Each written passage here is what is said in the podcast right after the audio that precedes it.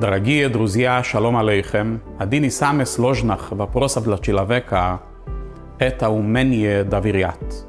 Потому что доверять – это значит рисковать. Мы живем в неопределенности. Нет уверенности, что все получится так, как нам надо.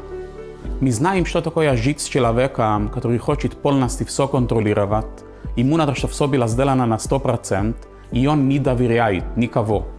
Он только поручает людьми, которые сделают его задачи на 100%.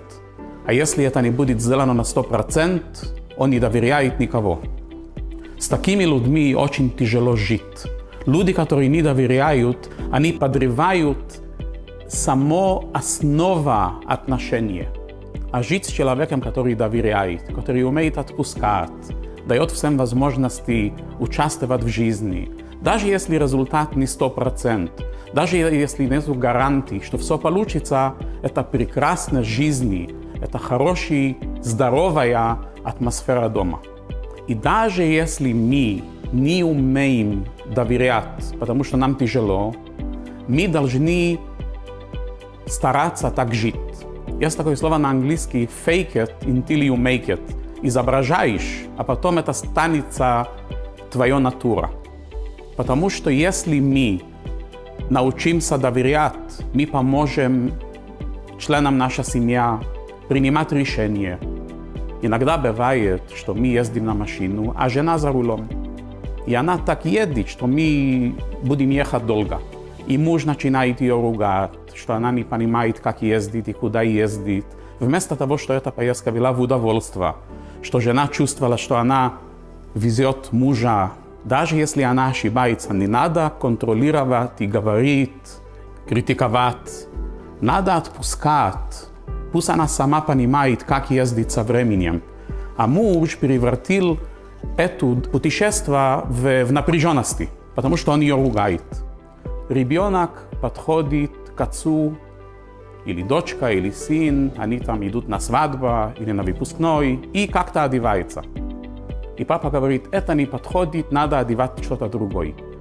Ребенок одевал эту одежду по настроению. То, что он одевал, отражает его чувства в этот момент. Почему надо вмешиваться в этом и сказать, это одевай, это не одевай? Когда ребенку будет 20 лет, он не сможет принимать свои решения, потому что все годы папа его не доверяет и все время вмешивался его решение, потому что он диктатор. Ему надо, чтобы все было 100%, так как он это видит. А в результате дома напряжено, никто не принимает решение, все боятся что-то сделать, и теряется браха и гармония в этом доме. Наша глава недели, шлах, говорится о самой большой обиде Всевышней на евреи. Когда они попросили, до того, как они вошли в Израиль, и обетованная земля, они хотели знать, что там происходит, и он им разрешил послать э, разведчики, представители еврейского народа. Когда они вернулись назад, они говорили, мы не сможем там жить. И Всевышний очень обиделся.